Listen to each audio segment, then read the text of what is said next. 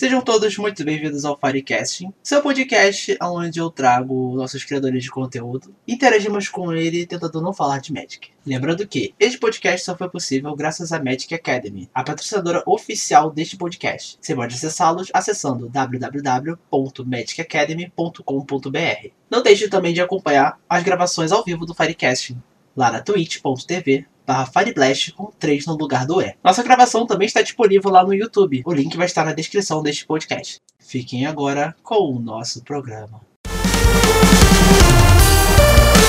Boa noite, família! Como vocês estão? Sejam todos muito bem-vindos ao Firecasting! E aí, fala Fireblast, mas estamos aqui hoje no Firecasting Papos Além do Brainstorm. É isso mesmo. E hoje tô trazendo aqui um camarada muito especial, Thiago Seixas, essa pessoa linda, maravilhosa. Palmas pra ele, hein? Palmas pra ele. Meu conterrâneo daqui da Terra do Rio. Da Terra do Rio, isso mesmo, da Terra do Rio. É, Thiago, muito obrigado. Seja bem-vindo. Se apresente pra galera. Conte um pouco da sua vida. Muito obrigado pelo convite, Fire. Muito obrigado por ter chamado para trocar uma ideia diferente, né? Do que a gente está acostumado a trocar. Bem, meu nome é Thiago, produzo conteúdo no Diário Planinalta há mais de cinco anos. Sou designer formado e gosto muito de falar groselha. É isso, e sou ruim em todos os jogos que eu jogo. Antes de mais nada, pessoal, só queria lembrar que o Firecasting aqui está sendo patrocinado pela Magic Academy. É isso mesmo, Magic Academy, nosso parceiro aqui do dessa live maravilhosa aqui. E está com a promoção maravilhosa que com compras acima de quanto, Thiago, com seu cupom? Acima de 100 reais na primeira compra. Acima de 100 reais você tem um cupomzinho de 5% de desconto na Magic Academy. Corre lá, galera, corre lá. Já garante ela já aquele teu Commander maravilhoso. Tem um Secret, ó, tem um Secret lá chegando, ó. Chupetinha no mel. Tiago, é... novamente, primeiramente, boa noite para você.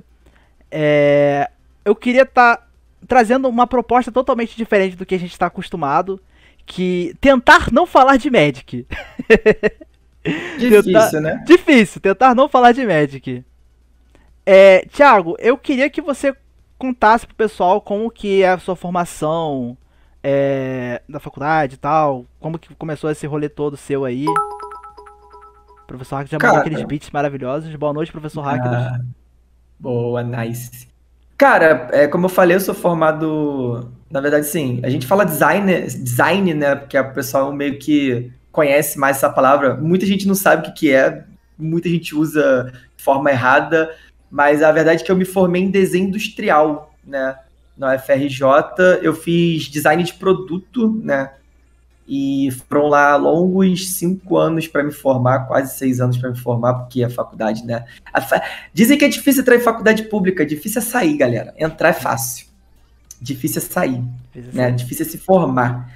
É, e aí, depois de um tempo trabalhando com isso, trabalhei é, em algumas indústrias né, metalúrgicas, só que eu acabei não conseguindo entrar na, na, área que eu queria muito, que era realmente desenhar produto, né, desenvolver novos produtos, novas ideias. E acabava que eu ficava muito preso no setor de marketing das empresas. E aí, quando eu fui para uma empresa que eu trabalhava na época eu morava lá em Duque de Caxias, no Rio, né? Fui para uma empresa que fazia é, equipamento para cozinha industrial. Aí eu trabalhava muito, muito assim, é, desenvolvendo uh, coisas para produtos tipo catálogo, é, manual de instruções. Então, eu comecei a atuar muito mais com design gráfico do que com design de produto em si, né? Aí foi quando eu resolvi, tipo, me especializar, né? Fazer uma, uma graduação tecnóloga em design gráfico, porque a gente acaba aprendendo é, em desenho industrial, a gente acaba aprendendo o básico, ele serve para os dois lados, né? Tanto para o design de produto, quanto para o pro design gráfico. E na verdade, sim, se a gente for parar para analisar, existem muitos outros tipos de design que a galera não, não conhece, né? Design de serviço, é, design de, sei lá, enfim. Uh, Existem vários tipos de design, né? E, e, a gente pode aplicar os conceitos básicos a tudo isso. Mas quando você entra num, vai para um lado um pouco mais avançado de cada categoria, você precisa meio que se especializar um pouco mais.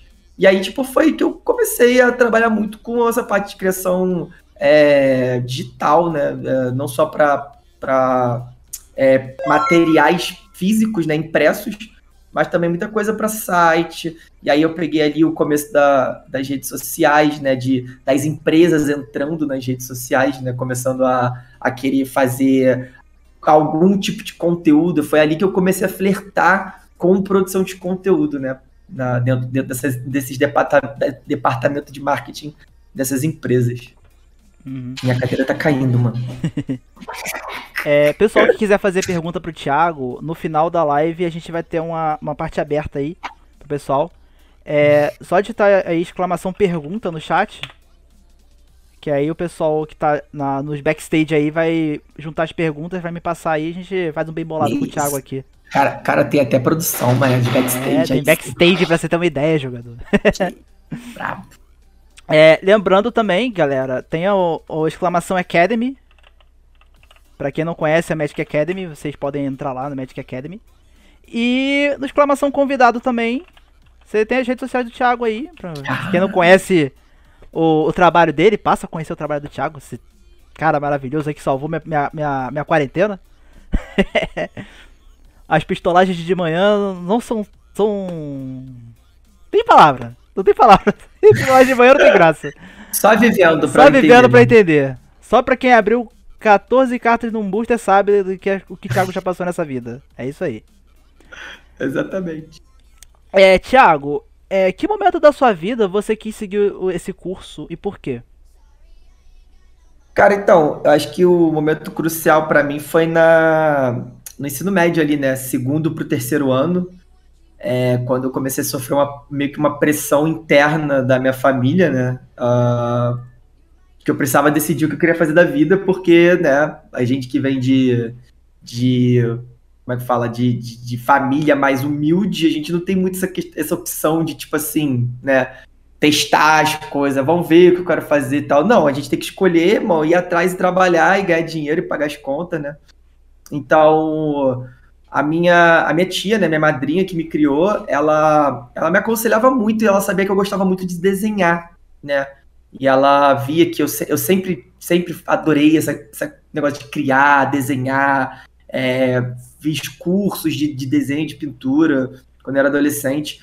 Então, foi ela que me, meio que me apresentou o, esse curso, desenho industrial, que eu nunca tinha ouvido falar. E aí eu comecei a pesquisar, pesquisar, pesquisar. E quanto mais eu pesquisava, mais eu gostava, né? Mais eu me interessava, mais eu achava fantástico essa, é, essa forma de você trabalhar em algo que você pode criar tantas coisas e, tipo, essas coisas podem ajudar na vida das pessoas, sabe? Mudar a vida das pessoas. Desde coisas banais, né? Como, sei lá, é, uh, sei lá, é, talheres para cozinha, é, coisas de cozinha, né? até coisas absurdas, como, sei lá, foguetes espaciais, saca? É, e aí eu fiquei apaixonado por aquilo, comecei a estudar pra caramba é, sobre, né? E, isso, isso encaixava muito bem com o que eu gostava de fazer, porque é, envolvia muito essa questão de matemática, física, é, desenho geométrico, mas também envolvia muita parte artística, sabe? Que eu sempre achei, sempre foi uma coisa importante para mim, saca? Uhum. É, e aí no ensino médio, mano, segundo ano pro terceiro ano, eu comecei a estudar igual um doido, sabe? Pra passar na faculdade pública, porque, assim, a galera. Hoje em dia eu não sei, hoje em dia provavelmente devem existir alternativas, tá, galera? Mas na época que eu fiz faculdade, é, era ou fazer uma faculdade pública, né? Lá no Rio tinham duas que tinham desenho industrial, que era a UERJ e a UFRJ. A UERJ era concorridíssima, que é, tipo, uma das maiores escolas, assim, de design do, do, sei lá, da América Latina, talvez. E, e a UFRJ era um pouco mais fácil, porque acho que tinha outros cursos mais concorridos nessa área. Por exemplo, acho que a arquitetura era bem mais concorrida e tal. E aí uh, eu, eu quis fazer né, a faculdade, porque na, na questão do. Se eu tivesse que pagar um curso, né, uma faculdade é, particular, eu não tinha condição nenhuma, sabe? Tipo, é papo, é, na minha época era papo de, sei lá, de 5 mil reais a mensalidade de uma faculdade é, particular, sabe, de, é de design. Hoje em dia você acaba vendo várias faculdades tendo essa, é, tendo essa opção de curso, design gráfico e tal, mas na minha época era, cara, caríssimo, não tinha muitas opções, sabe? Não existiam muitas faculdades. Era faculdade tudo que ficava na Zona Sul, né? Pra quem conhece Rio de Janeiro sabe como eu morava na Baixada Fluminense, então não tem essa facilidade de deslocamento, né, entre essas regiões. E eu também não tinha como, nem que, tipo, arranjasse emprego, sabe? Que emprego um adolescente de 17 anos, 18 anos ia arrumar que ganhasse 5 mil reais pra pagar uma faculdade particular? Não tinha como. E aí, mano, eu, eu corri atrás, estudei igual um louco, sabe? É, que eu precisava, não era nem questão que eu queria, era uma questão que eu precisava. E aí eu consegui, cara, dei sorte, assim, com muito esforço também, obviamente, né? Tive que abrir mão de muita coisa ali no terceiro ano, quando pô, via vários amigos meus, cara, saindo no final de semana e tal, e, mano, eu estudando pra caralho, fazendo curso de sábado e domingo, saca? Aqueles cursos intensivos. E, mano, é, e consegui, passei e, cara, foi tudo que eu esperava, tá ligado? Tipo, foi, foi bastante assim. É, superou minhas expectativas.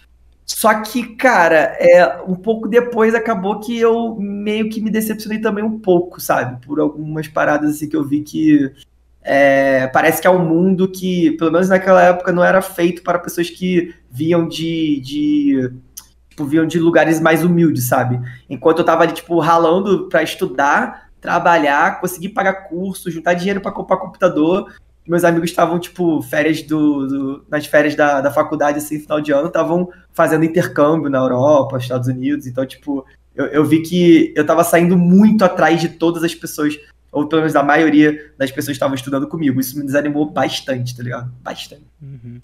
É, olhando assim, Thiago, eu tô conhecendo um pouco dessa sua história com o meio acadêmico, entendeu? Por incrível que pareça, eu tô conhecendo agora essa história com o meio acadêmico. É, parando para analisar assim, cara, eu quando eu comecei a fazer designer gráfico, que eu fiz um curso técnico de designer gráfico antes de começar a fazer publicidade, que é o que eu, o que eu tô me formando hoje. Uhum. Eu também já fiz curso de desenho, eu também já desenhava bastante, entendeu? Eu era muito nerdola. Eu era nerdola. E por incrível que pareça, por incrível que pareça, a redação do Enem que eu, que eu prestei no ano, antes de eu entrar pra faculdade, eu usei o tema Nerdola. em 2014, vou contar a história agora. Em 2014, é, o tema da redação do Enem era sobre a inclusão de surdo nas escolas, se eu não estou enganado. Uhum. E naquele mesmo ano, naquele mesmo ano, lançou um filme barra anime que era sobre uma menina surda. Entendeu? Que eu vi o filme todo, eu li todos os mangás, e, e, quando eu bati o olho no negócio, eu falei, mentira que é isso. Mentira! eu dissertei, sem sacanagem, pronto, né? sem sacanagem, eu dissertei minha redação inteira em cima de um anime. E cara, deu super certo, deu 950. Porra, aí, deu 950. Mas cara, olha, foi incrível, na moral. A gente essa trajetória no seu meio acadêmico é, é, é, bem interessante, Thiago. Tem algum ponto assim que você pode destacar como algum empecilho que ocorreu?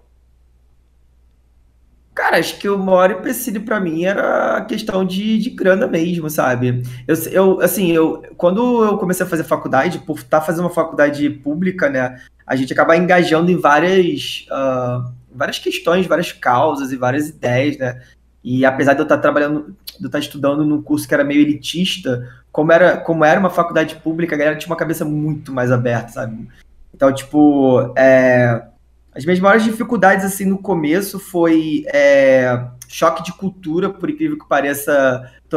Hoje parece que a gente está é, citando aqui o programa, né? Maravilhoso, todos nós amamos. Uhum. Mas, cara, o choque, o meu choque de realidade, o meu choque de cultura quando eu entrei na faculdade era absurdo, porque era, eu era um garoto, era tipo um adolescente de 17 anos, é, ali começando a conviver com adultos, sabe? Com pessoas que já tinham viajado o mundo, pessoas que tinham um estilo de vida completamente diferente do meu, e eu tentando me encaixar naquilo tudo, sabe? E não me perder no meio de um monte de coisa também, saca? Que, é, que, que eu via e que, cara, às vezes me dava aquele vislumbre, aquele, aquela, né, aquela deslumbrada, vislumbre não, deslumbre aquela deslumbrada. Uhum. É, então, assim, eu foquei muito, assim, no começo, é, como você falou, nessa parte acadêmica, eu, eu, eu tentei muito para esse lado do, da academia mesmo, né? Eu fiz, eu, eu fiz vários, é, como é que é o nome? Sei que lá científico, é... Estudo científico? É, não é estudo, é tipo quando você ganha bolsa da faculdade para estudar e para fazer, tipo, projetos lá dentro. Eu consegui, tipo. Eu esqueci o nome. É... Eu sei o que é, mas esqueci o nome. Caralho, tá na ponta da língua. É, uhum. é esse negócio. A gente esqueceu. É, Iniciação, científica. É, Isso, muito isso obrigado, obrigado. Luxo. Eu fiz iniciação científica na faculdade, aí, tipo, é, enquanto tinha uma galera que, pô, é, tava ali porque. Não só. Tava ali porque, tipo, queria só fazer o bagulho e participar. Eu tava ali porque eu não só queria fazer, mas eu precisava do dinheiro, eu precisava da bolsa, sabe? Pra poder comprar meus equipamentos, investir em curso, essas coisas. É, Então, assim, foi uma relação muito sinistra, tá ligado? Porque ah, era, era um. Não era perto de casa ah, a faculdade, é, era integral, então eu estudava de manhã e de tarde e, e eu ainda precisava trabalhar, saca? Então acho que esse foi minha maior dificuldade, principalmente no começo até a metade da faculdade, foi realmente a questão financeira e o choque de realidade de estar ali vivendo uma, uma cultura completamente diferente de tudo que eu tinha vivido até aquela, aquela minha idade, tá ligado? Aquela, aquela minha fase da minha vida, mano. Uhum. E nessa, nesse choque de cultura que você teve, que acabou gerando esse empecilho, é, algo te motivou a continuar? A não desistir? Ah, cara, acho que minha maior motivação foi, tipo, primeiro que eu, eu sempre fui uma pessoa que eu sempre fui muito obstinado, tá ligado? Eu costumo falar assim que eu sou. ah, tem, tem, tem uma palavra que ela é semelhante à, à ganância, mas que ela não tem essa, essa, essa, essa conotação negativa, né? Porque a pessoa gananciosa normalmente é a pessoa que ela, ela, ela meio que busca tudo meio que sem escrúpulos, né? É, eu tenho um pouco disso, eu tenho um pouco de, de gana na minha vida, né? De obstinação, de conseguir, tipo, provar pra mim, para as outras pessoas que eu sou capaz, né? O, eu ter entrado na faculdade foi até um pouco disso, né? Porque ah, poucas pessoas acreditavam que eu, que eu era capaz de, de, de entrar numa faculdade pública, tá ligado? Ah, amigos, é, alguns familiares e tal. E, e, mano, eu queria provar não só pra mim, né, porque era uma coisa importante pra mim, mas pra eles também de que eu era capaz. Eu fui lá e passei logo pra duas, saca? É, enquanto vários amigos meus que, tipo, mano, tinham tudo do bom e do melhor, faziam um curso fora do, do colégio e tal, não conseguiram passar. Então, tipo, é, foi sempre isso que me motivou bastante. E aí, quando eu vi essa, essa dificuldade, tipo, caralho, eu vi que ia ser foda, ia ser difícil pra cacete. Pra, primeiro, pra terminar a faculdade. Segundo, pra conseguir estar em pé de igualdade com os meus amigos, de tipo assim, quando eu entrei na faculdade, eu não tinha computador. Eu usava o computador da minha prima emprestado. E aí, eu cheguei na faculdade e eu tinha amigos que tinham Mac de última geração. E aí, caralho, tá ligado? Tipo, mano, o maluco tem um Mac, mano. o cara tem o Mac, eu tô usando um. Eu nunca tinha visto um Mac na minha vida, cara. Nunca tinha visto um Mac na minha vida. A gente foi fazer curso de fotografia, os malucos já tinham tudo DLSE, DSLR, já tinha, tipo, as câmeras maneiríssimas. E eu nunca tinha colocado a mão, sabe? Eu, co- co- tinha aquelas maquininhas, né, de tirar foto da Kodak, Cybershot. né? Cybershot, Nossa. é, tipo, Nossa, mano. me senti velho agora. Porra, e, e, mano, só que, cara, eu falei, mano, eu não, eu não tinha a opção de não terminar a faculdade, tá ligado? Uhum. Primeiro porque eu tava gostando muito daquilo que eu fazia e eu sempre senti que era aquilo que eu queria fazer pro resto da minha vida, né? É, e eu não tinha essa opção, sabe, de largar a faculdade, tipo, de fazer outra coisa. Então, mano, eu fui até o final e, e assim, cara, eu acho que na faculdade em si, eu nunca tive um ponto assim que eu, que eu quis desistir, tá ligado? Que eu tipo, quis largar, quis trocar, nunca, nunca. Mas o, o ponto que mais foi difícil pra mim mesmo foi na hora de, tipo, arranjar emprego, saca? Enquanto, tipo, na na- no terceiro, quarto período, todos os meus amigos, ou a maioria deles já tinham estágio, já estavam fazendo paradas muito maneiras, eu não conseguia trabalho, porque eu morava em Caxias e em Caxias não tinha nenhuma empresa, tipo, que dava estágio pra desenho industrial, tá ligado? Não tinha. E, e as empresas que davam era tudo, tipo, na, na Barra, na Zona Sul, Muito longe. e aí, pô, entre você contratar um cara que vem lá da casa do, né, da, daquele lugar onde Judas perdeu a bota, que vai ter que pegar duas conduções, tu vai ter que pagar, tipo, não sei quantos centenas de reais pra ele de passagem, pra, pra, pra chamar um cara que mora aqui no bairro do lado, tá ligado? Aí, cara, isso, me desmotivou pra caraca. Mas eu, mano, é muito difícil eu desistir de uma parada, tá ligado? Quando eu, quando eu quero, mano, é muito difícil eu desistir, mano. É complicado mesmo. E é muito longe, gente. Você sabe. Caxias pra Barra é muito longe. Não, depois eles até inventaram uma linha que era Caxias Barra, né? Mas, por exemplo, quando eu comecei a faculdade não existia. Eu tivesse que ir pra Barra, mano, pô, pô, nem sabia como é que fazia pra ir pra lá. Quantos ônibus tinha que pegar, tá ligado? Ah, é. é. Tiago, olhando o seu ponto de vista atual, o que, que você acha do, do ensino EAD durante a pandemia para uma, um curso, no caso, citando o exemplo do meu, que é a publicidade? Cara, eu acho que publicidade é um curso, esse tipo de curso, assim, mais humanas, eu acho que o EAD não influencia tanto, tá? Uh, porque, assim, uh, eu, eu, eu acho que cursos práticos são os cursos que são mais é, é, prejudicados com EAD, obviamente. Só que o, o, a publicidade e propaganda, o design, é, enfim, cursos que eu acho que você é, consegue. E, e, querendo ou não, mano, nosso trabalho é no computador, tá ligado? Então, eu, eu não vejo muito prejuízo ou, ou muitas coisas negativas nisso. Só que tem aquilo, né, cara? É, a vivência, por exemplo. Vamos, falar assim: existem, sei lá, do, dois tipos de momentos na sua vida. Eu, eu vivi esses dois tipos de momento. Meu, eu, eu, fiz duas faculdades. A minha primeira foi a faculdade quando, dos meus 17 aos 20 e poucos anos, é, que eu não era empregado, que eu estava fazendo a minha primeira faculdade, que eu comecei, comecei a entender e ter minhas primeiras experiências em várias coisas na minha vida. E a segunda faculdade, onde eu já era um cara que, cara, já, já tinha um relacionamento estável, já tinha emprego, uh, já estava querendo outras coisas. É, a vivência na faculdade, a vivência próxima às pessoas, quando você está no primeiro estágio, eu acho que ela é muito relevante. Tanto que eu falo que, cara, a minha primeira faculdade, ela me ensinou muito mais coisas para a vida do que para minha carreira, tá ligado? Tipo, aprendi muito mais coisas para a vida do que para minha carreira. Na minha segunda faculdade, não. A minha segunda faculdade eu não tava lá para fazer amigo, eu tava lá para aprender e pra, tipo, pegar um, um diploma e, e, melhorar meu currículo e pronto, tá ligado? E acabou. Então, se tua vibe hoje é aprender, é ter um diploma e melhorar seu currículo, mano, eu não vejo problema nenhum no EAD, principalmente no, no momento que a gente vive, que é meio que, né, é, essencial. Agora, se você está vivendo um momento onde é sua primeira faculdade, onde você é um adolescente ainda, ou então, tipo, um jovem adulto, que ainda não, não viveu muita coisa da vida, cara, é uma experiência que você, infelizmente, está perdendo, que, cara, é crucial no, no, na, no crescimento, no amadurecimento de uma pessoa, tá ligado? Uhum. O, Fernando, o Fernando destacou aqui uma coisa. Como os cariocas medem distância? Aqui em São, em São Paulo eles medem por tempo. É difícil medir é difícil por tempo, né? Porque tempo. o cara fala pra mim, ah, daqui da Zona Norte até não sei aonde é duas horas, tá ligado? Aí tu vai ver, tipo, uma hora tu tá parado no trânsito. É, mas aí tem a questão do, do, do UN, Thiago. Se eu pegar a Avenida Brasil, não, tem, não posso falar quanto tempo que eu vou demorar. Não, velho, eu, não sei, eu não sei de distância, mano. Não sei, de distância é complicado. Aqui no Rio é assim, de, de Caxias pra Barra, diretão, sem trânsito, acho que dá uns 40 minutos. Aqui, lá a gente mede por tempo também.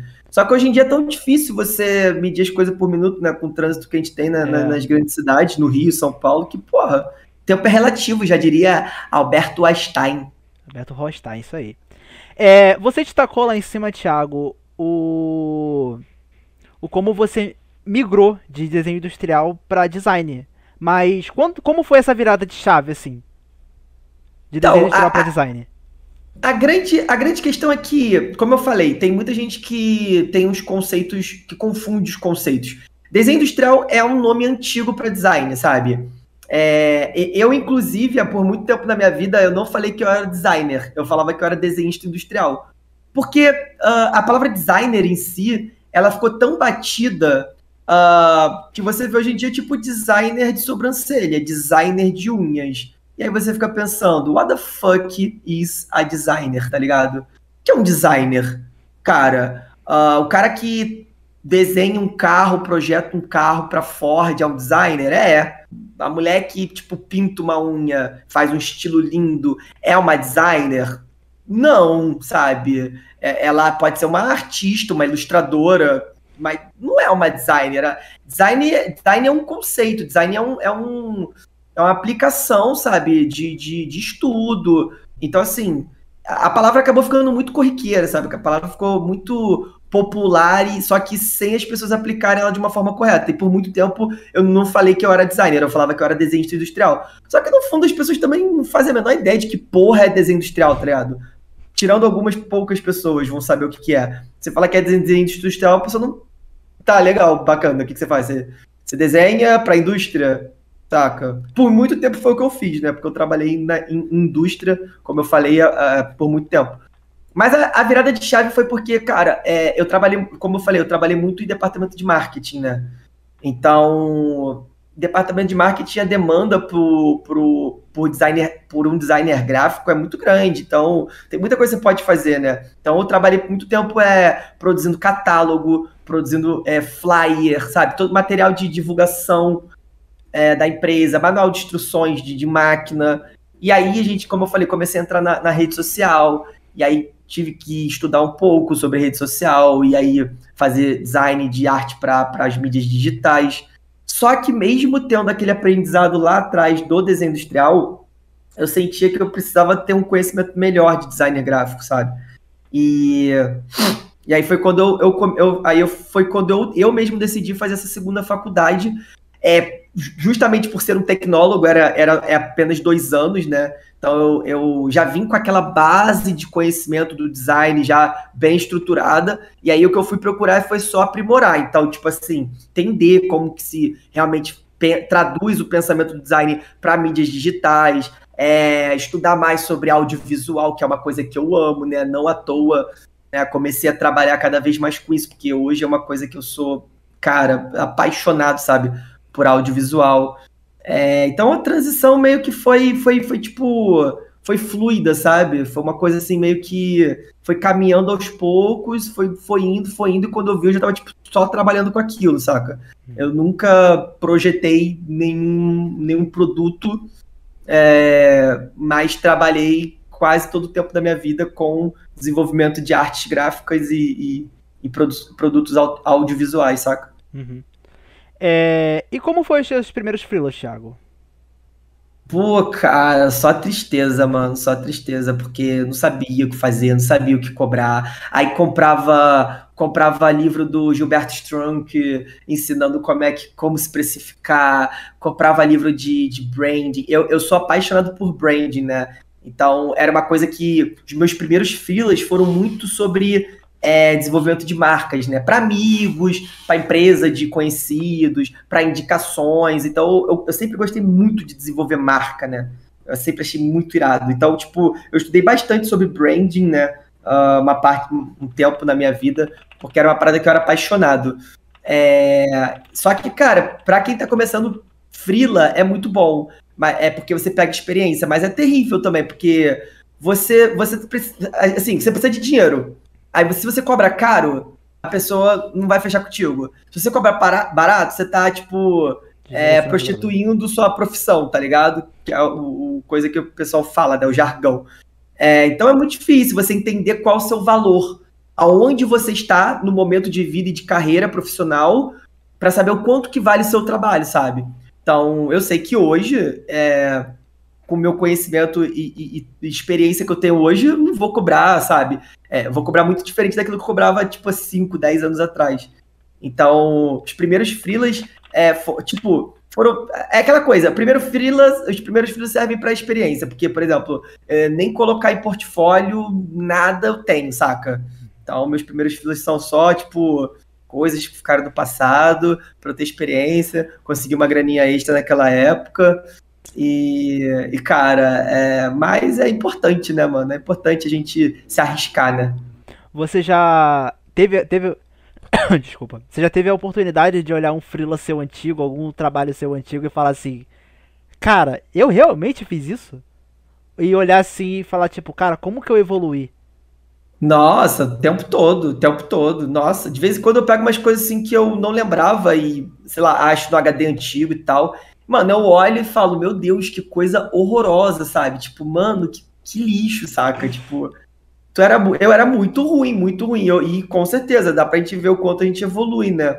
Mas também tem a questão do, do repertório, né? Da, quanto mais a gente vai crescendo, mais coisas a gente vai aprendendo, mais é, é, exemplos a gente vai conhecendo, né? Então sempre fui um cara que gostei muito de beber em várias fontes, né? Então sempre gostei muito de ir para museu, sempre amei cinema, uh, sempre gostei de tipo de, de estilos de arte diferentes, de, de, de, consumir coisas culturais.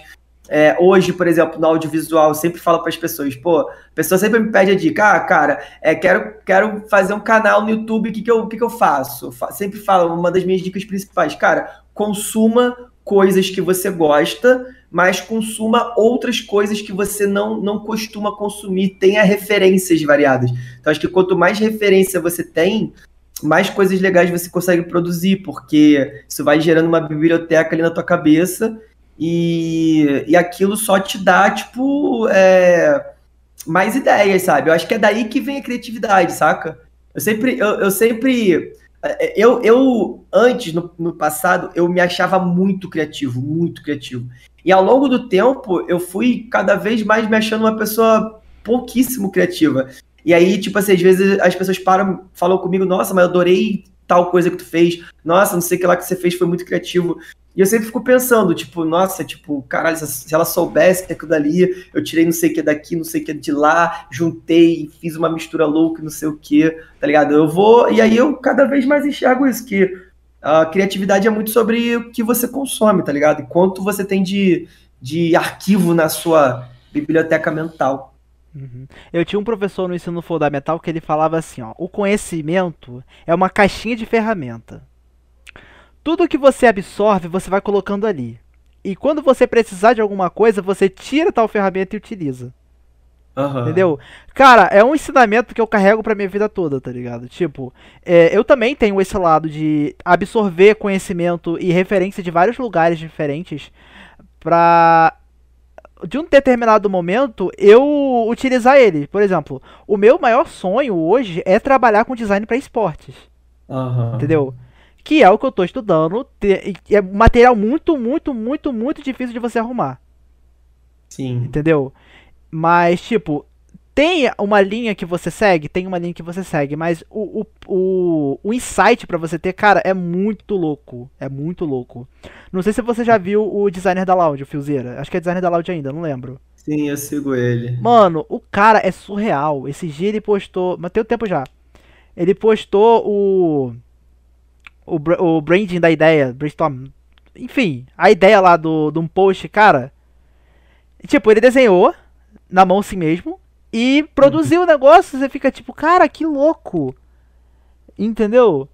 É, uhum, é um negócio é. muito maneiro, cara. O, o design tem essa pegada de, de você transformar uma ideia no papel em algo palpável, assim, vamos dizer. Uhum, entendeu? E, e, nesse, nesse tempo, eu também olho meus trabalhos antigos e, falo, e penso, cara, eu evolui muito, eu evolui bastante.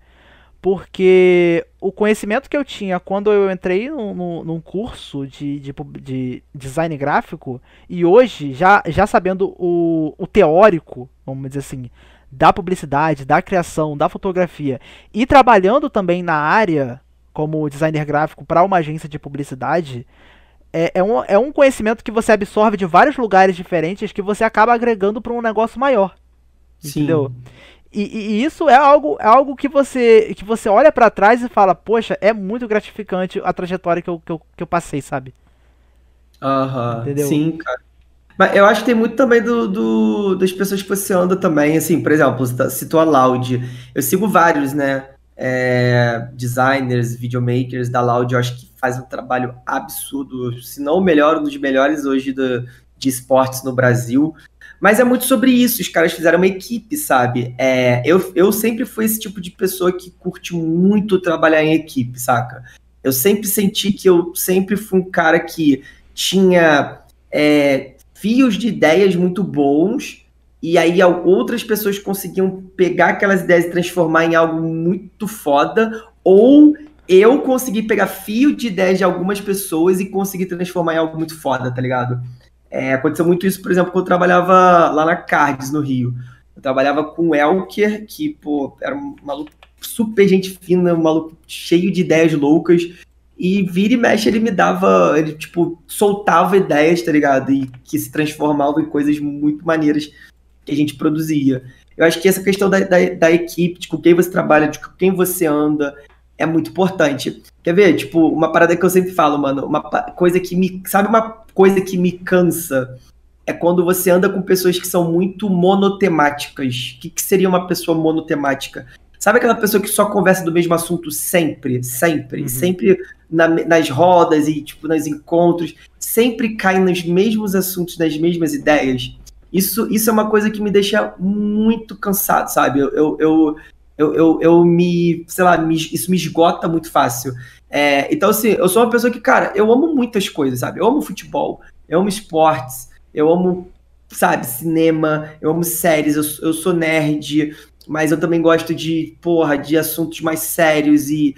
Então, assim, quando você vive num ambiente que eu acho que tem de tudo um pouco e as pessoas são é, plurais, sabe? Seja em cultura, seja em experiência, seja em tudo, eu acho que isso te traz um, um crescimento muito bom. E acho que é daí que surgem os grandes projetos, os bons projetos. Quando você une pessoas diferentes, com, sei lá, backgrounds diferentes, com experiências diferentes com ideias diferentes, sabe? E aí você junta tudo e quando dá liga, quando tem aquela, aquela, né, é, enfim, a, aquela junta, né, acaba saindo coisas fantásticas, sabe? E, e, eu, por exemplo, sou, eu sempre sonhei em trabalhar num lugar assim. Eu nunca tive essa sorte, sabe? É, é, é, algo que eu tipo sempre almejei na minha vida. Um dia trabalhar numa empresa, trabalhar num lugar tipo foda, com pessoas muito fodas e que eu consiga realizar sabe, várias paradas que eu ainda não realizei, sabe? Que eu tenho certeza que uh, é, é, muito mais difícil realizar sozinho, manja. Uhum. É, valeu aí o Canto do Morph pelo follow. Tamo junto, irmão. É, Thiago. Agora, mudando um pouco do assunto, vamos entrar na parte ali de criação de conteúdo. Cita pra gente aí uma história engraçada que aconteceu com você nesse meio, nesse meio de criação de conteúdo. Porra, várias histórias, várias histórias, cara. Uma, uma das melhores histórias, assim, que tem. Uh, que, eu, ela é engraçada hoje, né? Mas não foi nem um pouco engraçada quando aconteceu. Foi no Nacional 2017. Que eu morava no Rio, vim para São Paulo para fazer a cobertura, né? Fazer. Eu, eu, eu fui contratado para fazer tipo um mini, do, um mini documentário. Então eu trouxe meus equipamentos todos, cara. Duas câmeras é, tripé, cara, um monte de coisa na minha bolsa e tal. Só que eu tinha minha mochila com a minha roupa, minhas coisas e minha bolsa de equipamentos.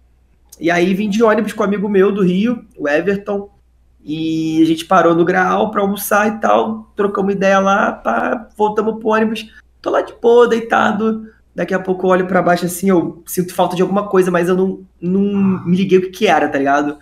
Aí eu parei assim, eu, meu Deus, minha bolsa. Cara, eu deixei a bolsa dos meus equipamentos, minhas duas câmeras, no grau. E aí saí correndo. Minha, minha primeira reação foi sair correndo, chegar no motorista e falar: pelo amor de Deus, para, porque eu preciso voltar, porque eu deixei meus equipamentos, não sei o quê. Aí, meio assim, nervoso, né? Aí ele parou, ficou olhando assim. Aí eu respirei, eu. Moço, eu, eu deixei uma bolsa lá no Graal com meus equipamentos é, fotográficos que eu vou fazer um trabalho em São Paulo e eu preciso voltar.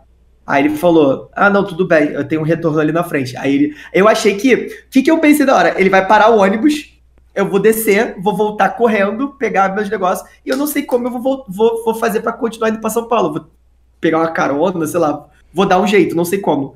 Mas não, ele parou, pegou um retorno. Isso já tinha, tipo, passado, sei lá, uns 5, 10 minutos na estrada. Ele parou, pegou o retorno, voltou, e o pessoal do ônibus, todo mundo se olhando assim, tipo.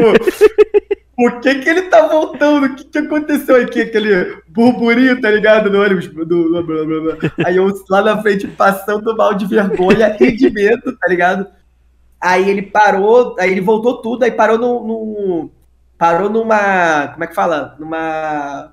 Aquela negócio que atravessa a rodovia? É, passarela. passarela. Uhum. Aí ele falou: desce aqui na passarela que você vai mais rápido, aí você pega e eu te pego do outro lado. Aí, beleza, porque o retorno era mais lá na frente. Mano, mas eu corria, eu corria, cara, que eu.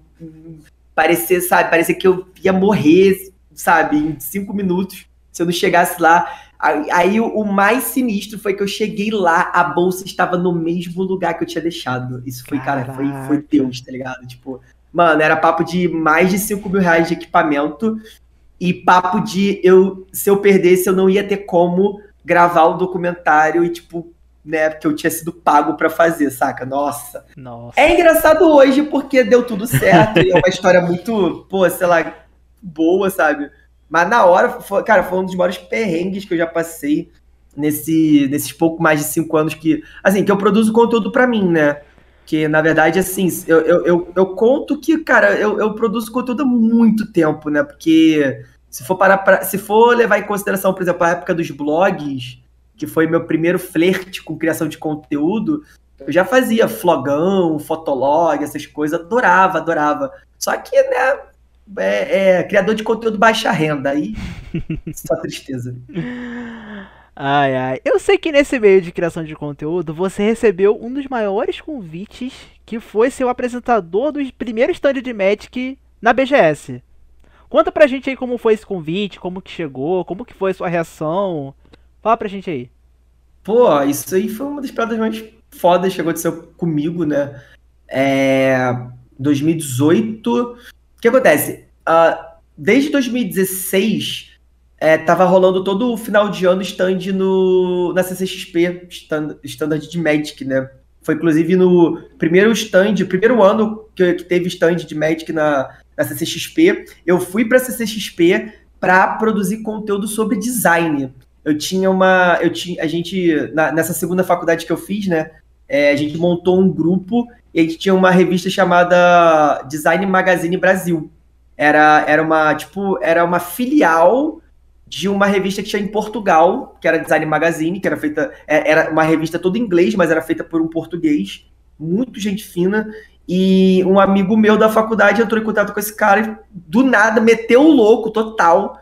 Entrou em contato com esse cara e falou que queria fazer a versão do Brasil. Aí o cara falou, já é. Aí, eu, aí, aí só que o cara precisava de um time, né? Um grupo.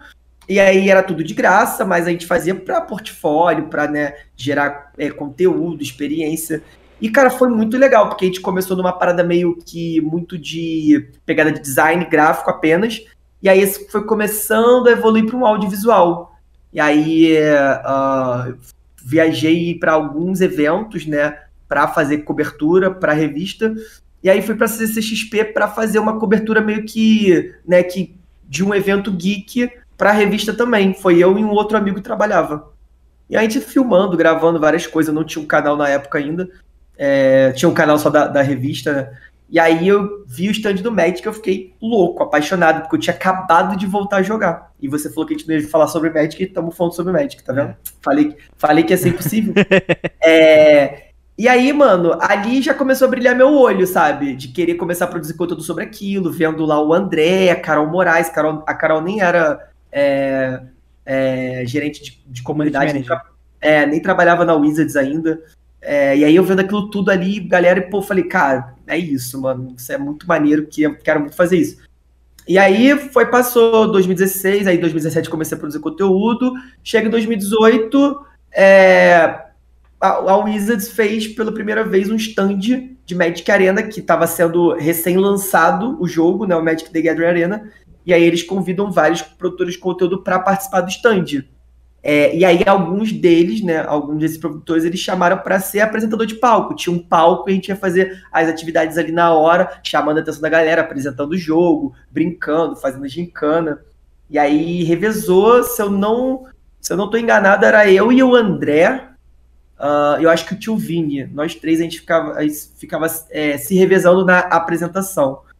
E, pô, foi um convite sensacional. Eu nunca tinha. Assim, eu, eu fui na primeira BGS que aconteceu no Rio de Janeiro, a primeira de todas, tá ligado? Uhum, e, sim. pô, um evento pequenininho, sabe? Tipo, mó evento de muito nerdola mesmo, sabe? Muito, e, e era poucas pessoas e tal. E depois nunca mais eu fui na BGS. Fui, fui, voltar à BGS em 2018 por causa do evento. E aí foi coisa de maluco. Ali que foi um, um, um também outro a, CCXP de 2016 foi um ponto de partida, assim, uma fagulha que acendeu para eu começar a produzir conteúdo, e na BGS foi a segunda fagulha que me acendeu para eu entrar nesse mundo mais de esporte, sabe? É, e além da produção do conteúdo para Magic, eu vi que ali existe um mundo, cara, que é muito rico, muito maior, sabe? Um potencial muito maior. E aí, cara, tá ali no palco, apresentando, fazendo o que eu amo, sabe? É, para um jogo, né? É, apesar, né, enfim, apesar de muitos pesares, mas é pro, o, o meu jogo favorito, Magic the Gathering, foi, tipo, sabe, uma das coisas mais fantásticas que eu fiz na minha vida. É, um, um, um fato engraçado, pessoal, é que eu conheci o Thiago na BGS de 2019 e eu não conheci o trabalho dele. E eu tenho um token do Yoda. eu só fui conhecer o trabalho do Thiago ano passado. Mas um fato engraçado, o Thiago, na, da BGS e da CCXP de 2019 é que foi o ano que eu tava desempregado. Eu tava real desempregado. E eu, em 2019, eu fui nos dois eventos sem gastar um tostão pra entrada. Boa, aí Stonks. Porque eu, eu fazia faculdade na época, entendeu? Aham. Eu não faço faculdade ainda, é porque eu fazia em outro lugar. E a gente, a gente fazia um, um site, a gente era, cuidava de um site e eu, eu era responsável por falar sobre games em geral, entendeu? Aham. E nisso surgiu a oportunidade da gente ir pra BGS e ir pra CCXP. E, cara, eu já fui, eu já participei como como staff em vários eventos nerdolas aqui por, por lado daqui, Niterói, Rio de Janeiro, pro lado onde eu moro, entendeu? Aham. E cara, você entrar num evento nível BGS é surreal. É Aham. surreal. Eu, quando eu bati o olho na BGS, eu falei, cara, é um mundo isso aqui. É um mundo isso daqui. Aí eu consegui na CCXP.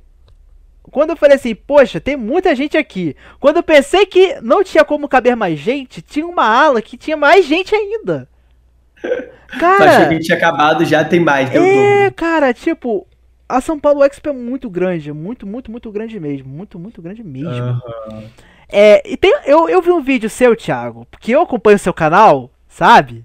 E Pra quem não Hum. conhece o canal do Thiago, você pode digitar aí no chat exclamação convidado, que você vai ser direcionado para as outras redes sociais do Thiago. É, tem, um- tem um, você, você na BGS, você falando que você não soube que você ia saber na hora que você ia dividir palco com o BRK Zedu. Sim. Que você ficou aí. nervoso. Porra, eu não sabia. Tipo, na BGS 2019, é, foi um pouco diferente da primeira, era uma configuração de stand diferente e tal. Só que a BGS de 2018 foi só o pessoal do, do Magic, que tinha sido contratado para o stand, que apresentou. Na 2019, é, eles, iam, eles iam trazer outras pessoas para apresentar com a gente, né? Tipo, convidados especiais e tal. Só que a gente não sabia quem era, saca? Tipo, foi conhecer os nomes lá na hora. E aí, quando falaram que ia apresentar com o BRK Sedu, mano, eu não era, eu não era pessoa que acompanhava, tipo, o trabalho, não, não era fã do BRK Sedu. Mas, cara, é o BRK Sedu, tá ligado? Sei lá, mano. É igual você virar pra mim e falar, sei lá, que eu vou apresentar o palco com, sei lá, algum ator famoso. Eu posso não ser fã do cara, mas, porra, é. É um ator saca? famoso. É um ator famoso, exato. tipo. E aí o BRK Sedu chegou e era uma coisa muito louca, porque tinha várias pessoas junto deles, e assessores e tal. E era uma coisa cronometrada, super cronometrada, mas ele super gente fina, super educado. Eu nunca tinha visto o BRK Sedu na minha frente na vida. E aí foi super gente boa, a gente trocou uma ideia rapidinho ali pra ver como é que a gente ia fazer e tal. Pum, subimos no palco, apresentamos, foi super divertido. Ele se divertiu pra caraca, aquele multidão de gente na frente do stand, né? E, e aí, cara, foi, foi irado, saca? Foi irado, foi sensacional. É, depois, acabei dando a sorte de alguns amigos terem pego o contato dele, porque ele tava voltando a jogar Magic, né? E aí ele não tinha contato, não tinha galera que jogava, e aí alguns amigos pegaram o contato dele. E, e numa visita que ele fez pro Brasil aqui ano, ano passado, acho Ano- que sim, foi ano, ano retrasado. Que foi na. Nossa, já, já tô perdido já, mano. Eu tava perdido. Pera, eu me mudei pra São Paulo em 2019, então ele veio no começo de 2020, foi ano passado. Que foi o evento lá na, naquela lojinha lá. É, exatamente. Foi Aham. pa- ah. Nem parece que foi ano passado, irmão, parece que faz 30 anos. Foi ano já. passado? Foi no Foi o começo, começo do, do ano passado. passado. Ah. E aí ele veio pra São Paulo e aí meio que a gente, cara, trocou ideia melhor e tal, e estreitou a relação, porque é um cara que tá ali, pô, pela comunidade, tá ligado? Pelo jogo, pelo, por algo que ele ama, e ele tá na mesma vibe que a gente, saca? E super gente fina, super gente fina. Tanto que a pessoa que, pô, hoje eu tenho o WhatsApp, ah, cara, a hora que eu preciso, tipo, falo, pô, vamos gravar um mesão, vamos jogar um mesão, vamos fazer alguma coisa. Cara, sempre me responde, tá sempre, sabe, sempre solícito, cara. E, e você ter esse tipo de experiência com uma pessoa da importância dele, saca? É tipo absurdo, absurdo, absurdo. É aquela questão do network, né, Thiago? Sim, questão cara, network. Cara, network, pra quem é, tra- tem, trabalha nessa área de criação de conteúdo, de design, é algo essencial, cara. aham, Essencial, essencial mesmo. Sim. Eu, eu, com o pouco de contato que eu tive com o Thiago, a gente trocou um network muito bacana, cara. Né, Thiago? Sim, Ah, viu? o Fernando tá aqui falando que você estava um gato de cabelo cortado nesse dia. né? quer dizer que eu não tô mais um gato, é isso? Só porque eu tô cabeludo? Só porque eu tô da minha skin, skin de, de pandemia? Skin de Tudo pandemia, bem, isso aí. Fernando. Tudo bem, Fernando. É, Thiago, fala pra gente como foi a sua chegada na Academia de Piltover e como que foi a sua reação ao saber que você ia ser convidado para ser caster do sazonal de Legends of Runeterra. Cara, isso aí foi, foi foda, né? Porque quando abriu a vaga pra Academia de Piltover ano passado, é, era um jogo que eu tinha experimentado no beta, o, o, o lore. Tinha gostado pra caramba, tinha achado o jogo sensacional. E aí eu pensei, cara, o jogo é bom, tá ligado? A empresa é foda. Irmão, vou me inscrever nessa porra aqui, foda-se. E aí me inscrevi. E aí deu certo, cara. Eu fui, fui chamado, entrei na academia, conheci pessoas fantásticas. O pessoal que trabalha na Riot é muito, muito, muito foda, sabe? E, e aí calhou de tipo assim, no final do ano eu ter sido convidado para apresentar. Foi tipo. Foi uma surpresa, né, para mim. Mas foi aquela. Sabe quando você. Cara, sabe quando você atinge o objetivo, mano? Quando você fala, é isso, É porra, isso. trabalhei pra caralho pra isso, tá ligado? Uhum. Tipo, mano, finalmente, dias de glória, tá ligado? É, foi aquilo, cara, tipo. é, eu recebi o convite, né, por uma pessoa que tava trabalhando pro. Né, na, na Riot pro Runeterra, hoje ela tá trabalhando em outro jogo. E eu, e eu topei na hora, sem pensar duas vezes. Era o momento que eu tava desempregado, o momento que eu tava passando meio por uma depressão. E aquilo me ajudou pra caraca, saca? E, e hoje consegui ter feito quatro sazonais e, e- e posso me considerar ali da equipe oficial de casting dos sazonais de Legends of Runeterra no Brasil. Cara, é uma das maiores vitórias, assim, pra mim, profissionalmente, tá ligado? Uhum. Você sonha, Thiago, após essa. Sonho, todo essa... dia. Ah, todo dia a gente sonha. Eu sei que você tem esse sonho, as- mas conta pra gente a sua fanfic. Após essa bagunça toda acabar, você entrando no estúdio da Riot pra apresentar o sazonal. Pô, mano, isso aí eu já sonhei de verdade, moleque. Eu sonhei, eu até falei no Twitter. Eu sonhei que eu tava no estúdio narrando o Mundial com a Mais Garbi, que é minha parceira, né, de narração presencialmente, cara. E, mano, caralho, a sensação era de, nossa, velho, como se, tipo, tivesse realizado, tipo, um, sei lá, uma das maiores alegrias da minha vida, sabe? Eu realmente, assim, eu, eu, eu, eu tenho tentado não fantasiar muito certas coisas, porque o último ano da minha vida foi tão difícil, assim, foi tão complicado, passei por tantas decepções, né, que, que eu tô tentando não fantasiar coisas, assim, pra me, pra me fazer, tipo, decepcionar mais ainda, tá ligado? Então, assim, cara, eu, eu só tô torcendo pra que essa pandemia passe o mais rápido possível, que, tipo assim, esse ano seja um, um, um ano final de, de, de provação, sabe? De, de limbo. ah, e que ano que vem as coisas. A gente respire um ar novo, a gente volte com os eventos presenciais e que isso traga novas oportunidades, tá ligado? Sim. porque eu acredito que, cara, o, o- esse setor que a gente trabalha, esse setor de, de esportes, de jogos, de geek, cultura geek, ele é um setor que tá, tá crescendo muito, e mesmo com a pandemia continua crescendo, sabe?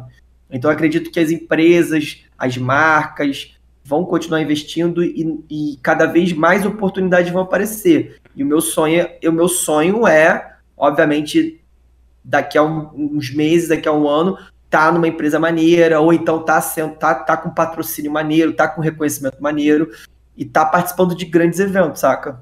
Uhum. Thiago, vamos pra pergunta da galera? Tem umas perguntas aqui, ó. Top demais. Eita!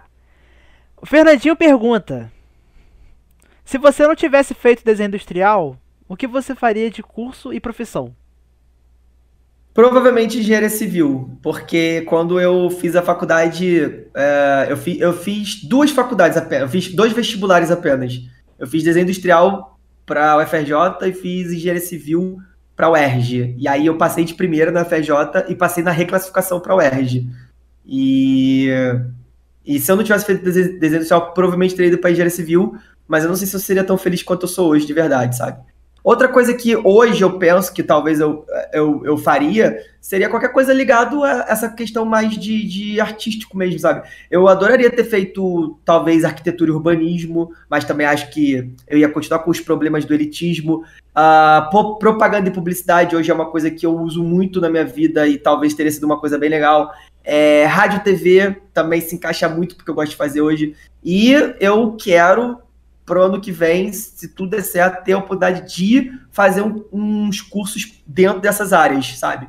De apresentação, rádio, TV, atuação, é, um pouco de publicidade também, propaganda, essas coisas. Se tudo der certo ano que vem, é, eu, quero, eu quero voltar a estudar essas coisas. Quer dizer, voltar a estudar algumas coisas e começar a estudar outras, né? Uhum. É, aí o Luxo também mandou a pergunta que ele falou assim: ao longo dos anos como criador de conteúdo, qual momento, ação, marcante que tu viu a comunidade? Seja de Magic ou não. De realizar que tu pensou, caramba, que massa e tal. Hum, pô, tiveram vários, tiveram vários, tipo.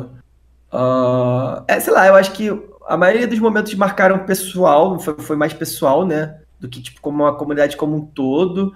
Mas, por exemplo, quando eu trabalhei na, no GP de Porto Alegre na, no backstage da transmissão, primeiro GP transmitido no Brasil.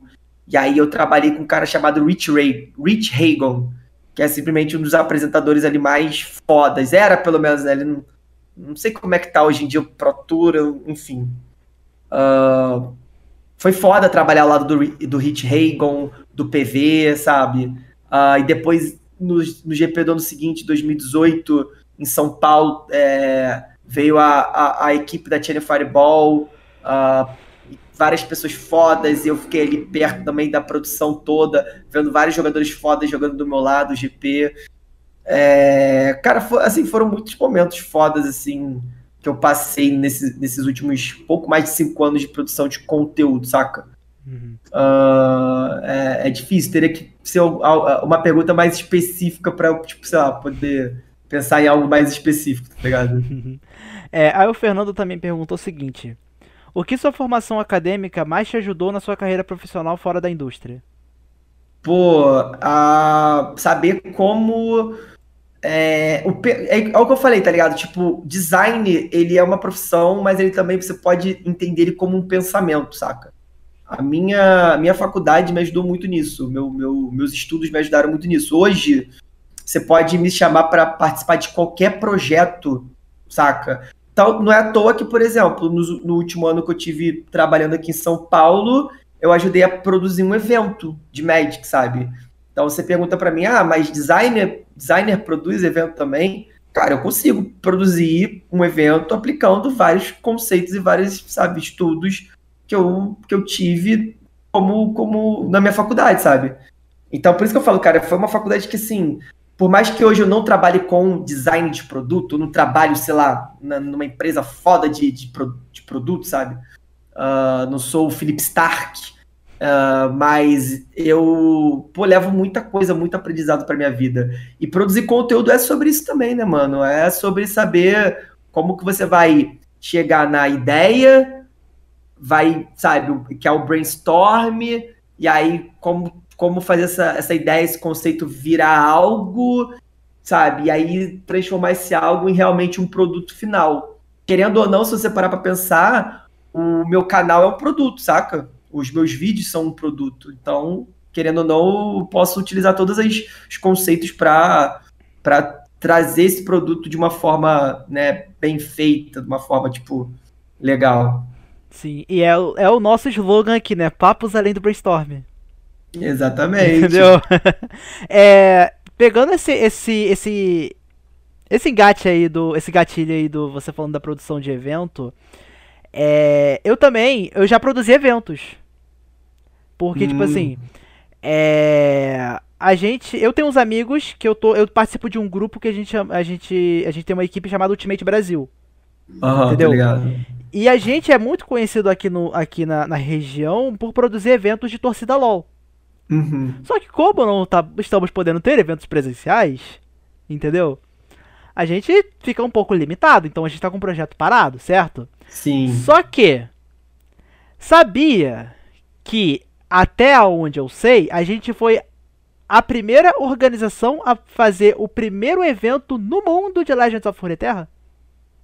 Caralho, sério? E a gente produziu o evento em 24 horas. Caralho. Detalhe, quando saiu o beta e a gente nem sabia se ter modo espectador. Foda. Entendeu? Porque a gente pegou assim, ah, o evento, por exemplo, a gente teve a reunião na quinta e o lançamento ia ser na sexta, às 6 horas da tarde. Aham. Entendeu? A gente conversando, tá, como que a gente vai fazer o negócio, o evento, tá? Ah, vamos fazer assim, assim, assim. Beleza, mas como que a gente vai ter visibilidade, sendo que a gente nem sabe se vai ter modo espectador? Qual a ideia que a gente teve? Vamos chamar streamers e eles vão transmitir os jogos pra gente. A gente vai chegar lá na live deles, vamos gankar as lives deles. E ali mesmo a gente vai fazendo o, o pareamento e, e o resto do, do, do- do torneio, entendeu? Cara, deu super certo. Deu super certo. Foi um negócio incrível. Poxa, foi uma experiência muito maneira. E também a gente organizou um torcida CBLOL online, fizemos um teste. E o evento foi todo pelo Discord, deu 300 pessoas online simultaneamente pra ver a derrota do Oh. Flamengo, infelizmente. É, foi triste. Primeiro split, você lembra, né, Thiago? Primeiro split, os três picks de Graves. Sem farpas. Eu lembro bem, lembro Sem bem. farpas. Nem me fale. Nem me fale. É, aí tem a pergunta do Red que é a seguinte: Como conciliar tempo de trabalho com stream e produção de conteúdo? O que você pode falar pra galera que faz stream não desanimar? Cara, fazer, fazer stream, mano, é, é uma parada muito. Muito desgastante, tá ligado? Principalmente se você almeja ser um profissional disso, se você almeja crescer. Ah, pode ser muito frustrante, porque a Twitch, mano, a Twitch, ela não é um- um- uma ciência exata. O que que eu quero dizer com isso?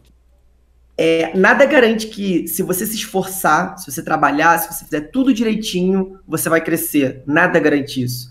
Isso pode ser uma coisa que desmotive muito, tá ligado? Eu sei, eu, eu entendo. O problema é que, como eu falei, cara, na vida você tem que ter um objetivo, tá ligado? Você.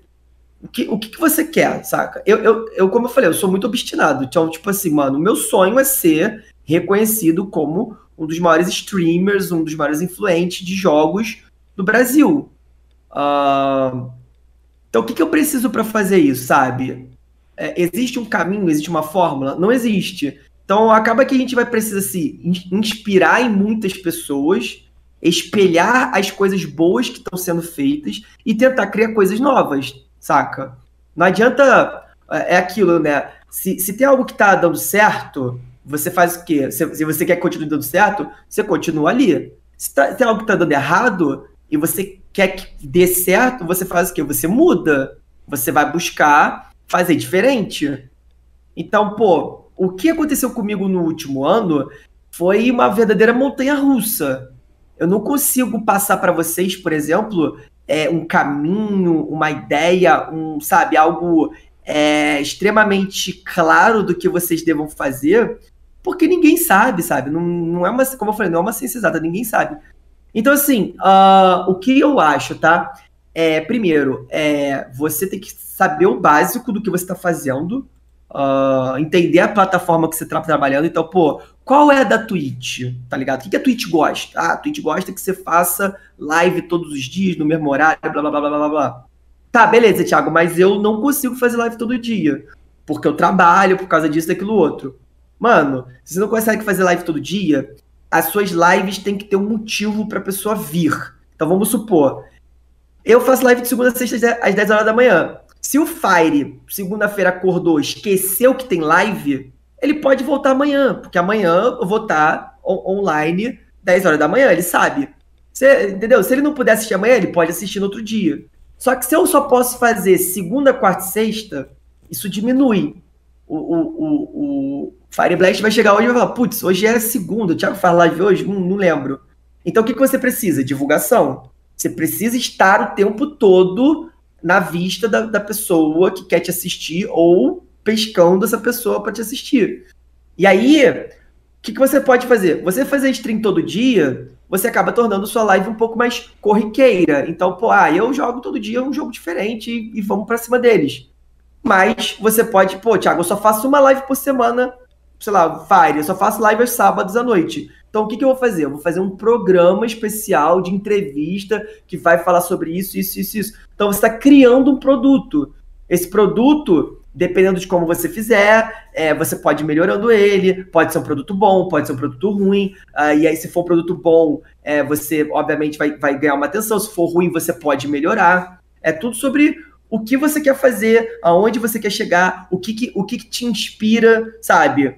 Exemplo, tem muito tempo que eu não abro Magic Arena. Eu sei, eu, eu sempre falo isso, eu sei que se eu.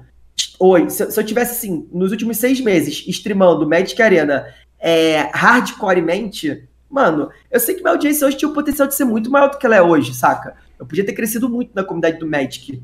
Só que, cara, o Magic Arena deixou de me. Vocês, pra quem me acompanha, sabe, deixou de me fazer feliz, sabe? Deixou de me, de me inspirar há muito tempo. Há muito tempo que eu não, não, jogo. Não tenho vontade de jogar o jogo genuinamente, sabe? Então hoje eu quero jogar o que me deixa feliz. É, por mais que eu pistole de vez em quando, mas esse sou eu. Eu pistolo com qualquer jogo. mas eu quero jogar com aquilo que me dê prazer. E a galera sabe quando você tá fazendo aquilo por prazer ou por obrigação. E, mano, a pior coisa que tem é você produzir conteúdo na stream, na Steam, na, eita, caralho, na eita. Twitch, por, obri, por obrigação, tá ligado? Por quê? Porque, mano, isso aqui não vai te dar dinheiro, isso aqui não vai pagar tuas contas. Se você não for um streamer muito grande, ou se você já não tiver muito tempo, eh, tiver vários apoiadores, mano, não vai, não vai pagar tuas contas. Então, assim, cara, foca no, no teu prazer, foca no teu lazer, foca no, sabe, na, na, na, na tua, sei lá, criatividade, inventividade, uh, putz, ah, o trabalho me atrapalha, mas eu não quero parar de fazer. Irmão, bota na cabeça, não vai ser de um dia do dia pro outro, dia pra noite. Cara, eu, eu consegui a parceria com a Twitch por sorte. Eu digo sim que foi sorte, porque foi no momento onde entrou todo mundo de pandemia e, cara, a live, tipo, dobrou de número, tá ligado? Porque tava todo mundo em casa, de home office. E, e aí eu consegui, e eu consegui no primeiro pedido, porque tem muita gente que pede, faz os números, pede, não consegue a parceria. Então eu consegui a parceria por sorte, né? E só esse ano eu consegui alcançar uma média de mais de 100, perso 100 pessoas me assistindo no mês.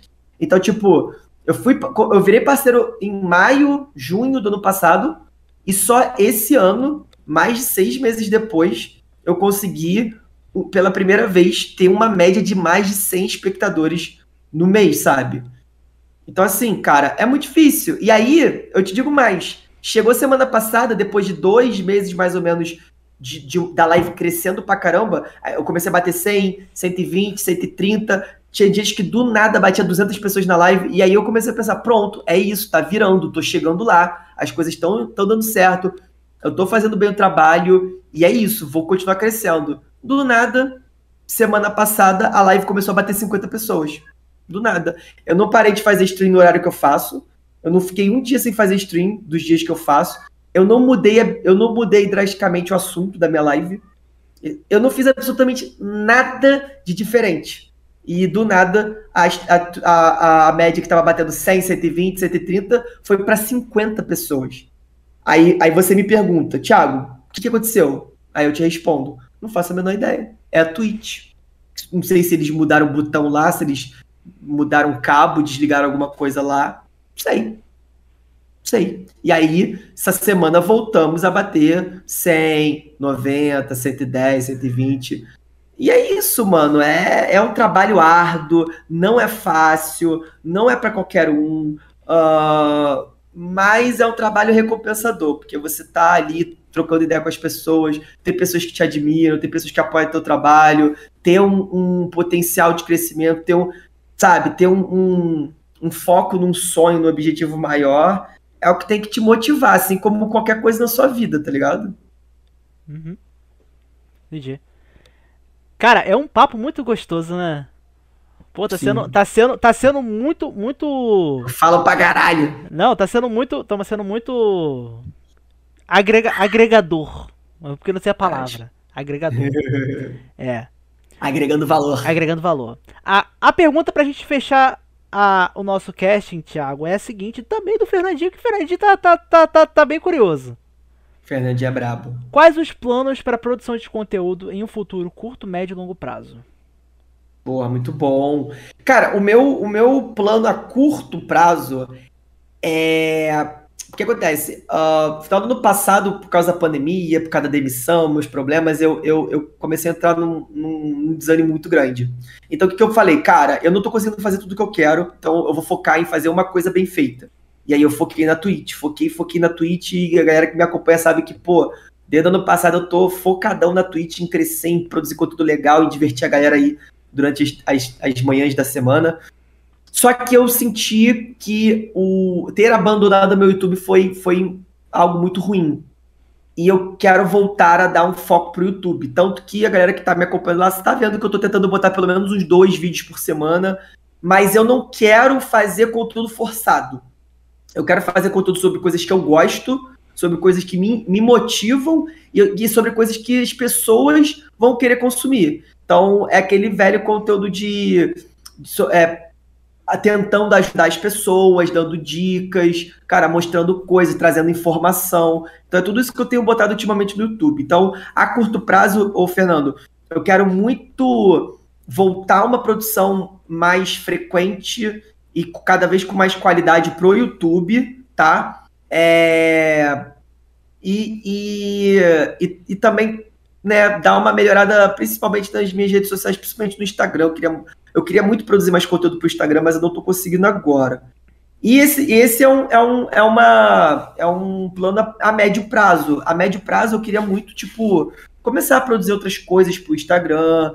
É, algo que eu estou há um bom tempo já pensando e planejando é trazer novos programas para o canal. Então, por exemplo, hoje a gente tem segunda a sexta na parte da manhã, nossas lives corriqueiras, né? De jogar, de trocar ideia, né? De interação.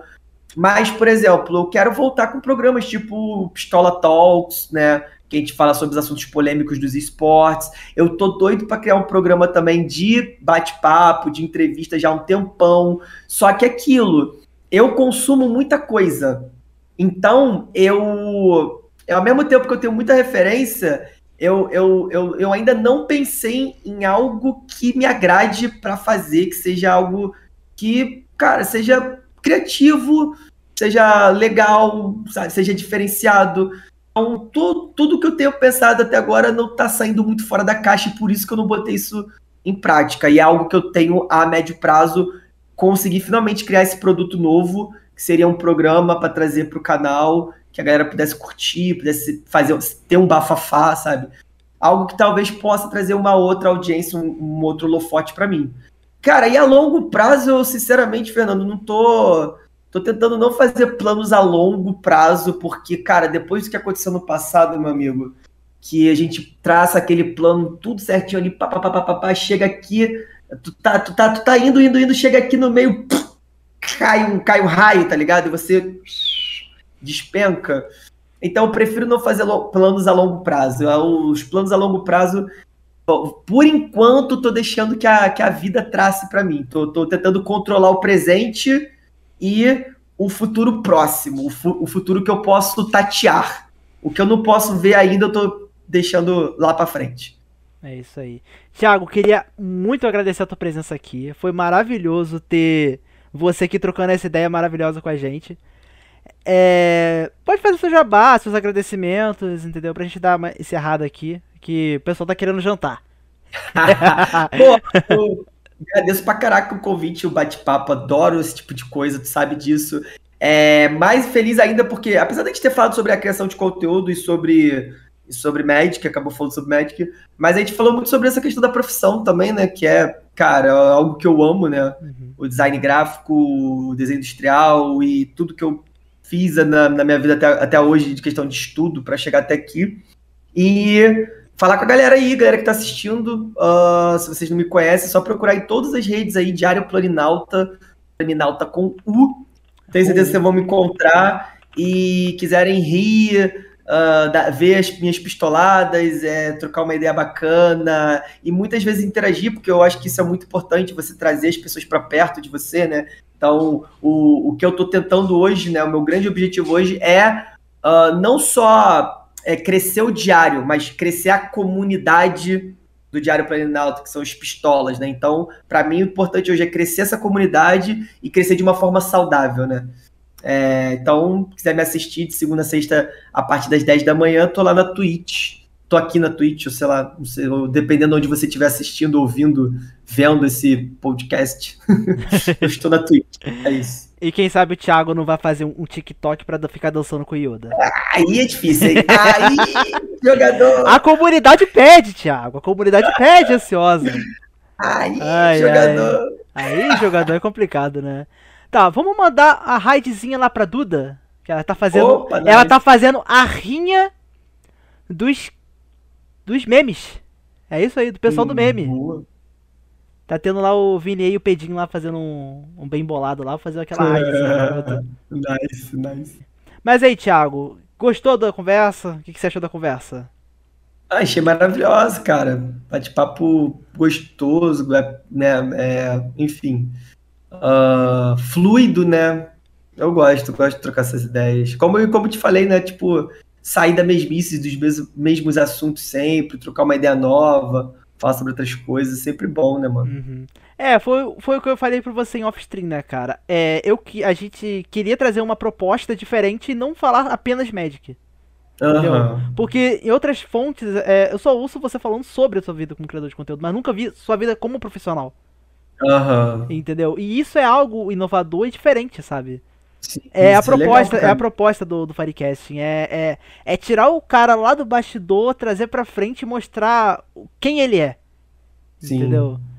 Mas, galera, obrigado aí pela presença de todos aí. Fernandinho, Luxo, que estão me dando backstage aí hoje.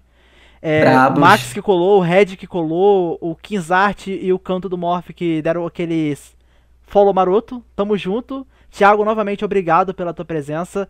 Segunda-feira é nós lá 10 horas da manhã no Pistonauta.